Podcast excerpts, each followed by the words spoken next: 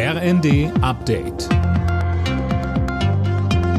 Stündlich neu. Auf den Punkt informiert. Ich bin Mia Hehn. Guten Tag.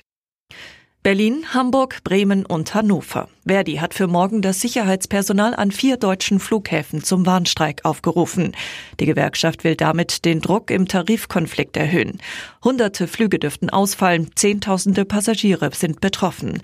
Die Hamburger Flughafensprecherin Janette Niemeyer. Wir raten allen Passagieren, dass sie sich auf dem Laufenden halten bezüglich ihres Flugstatus. Sie sollten sich bei Stornierungen, bei Flugumbuchungen oder auch bei Streichungen direkt an ihre Airline wenden und sich wirklich auf dem Laufenden halten auf unserer Website. Ende März droht Deutschland möglicherweise ein flächendeckender Warnstreik im Verkehrsbereich. Nach Informationen der Bild planen Verdi und die Eisenbahn- und Verkehrsgewerkschaft für den 27. März einen gemeinsamen Warnstreik. Dann wären ÖPNV, Deutsche Bahn und auch die Flughäfen betroffen.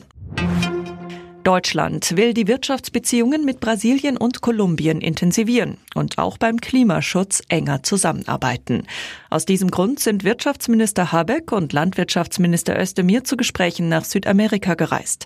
Mit dabei ist auch eine Wirtschaftsdelegation. Habeck sagte vor dem Abflug, Brasilien, eine der größten Wirtschaften der Welt, muss man sagen, eine der stärksten Ökonomien auf dem amerikanischen Kontinent. Die deutschen Unternehmen sind dort sehr stark vertreten, traditionell. Es gibt über 1000 deutsche Unternehmen, die da jetzt schon sind. Also wir starten auf sehr, sehr hohem Niveau. In der Fußball-Bundesliga stehen heute drei Sonntagsspiele an. Zum Auftakt empfängt der SC Freiburg ab 15.30 Uhr die TSG Hoffenheim. Danach spielt Bremen gegen Leverkusen. Zum Abschluss des 24. Spieltags gibt's das Duell Wolfsburg gegen Union Berlin. Alle Nachrichten auf rnd.de